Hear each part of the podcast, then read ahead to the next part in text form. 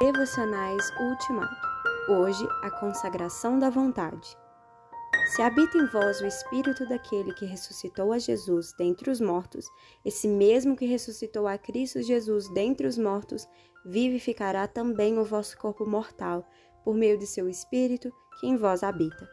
Romanos 8, 11. Um dos exercícios espirituais mais difíceis é o de transformar nossa vontade em ação. São fortes as nossas convicções a respeito da oração, da evangelização, da obra missionária e do serviço de Deus.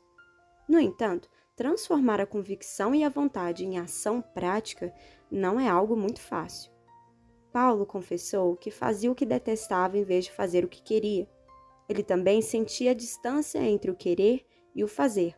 Romanos 7, 15 a 18. Mas há uma boa notícia.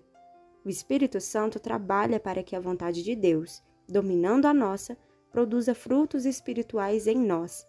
Esse mesmo Espírito que em nós habita é o que foi poderoso para ressuscitar Jesus dentre os mortos.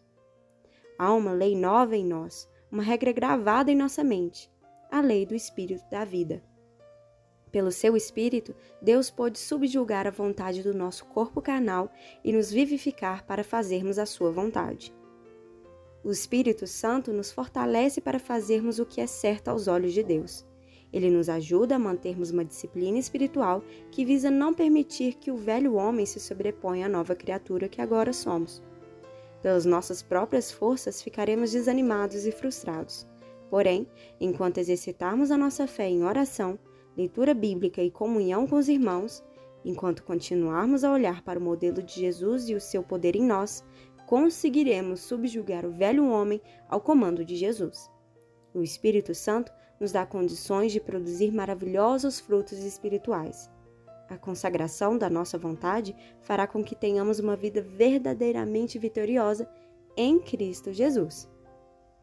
Obrigado, Senhor, pelo teu Espírito em mim, que ele permeie todo o meu ser, fazendo a minha vontade transformar-se em ações consagradas a ti Vivifica-me, ó meu Deus.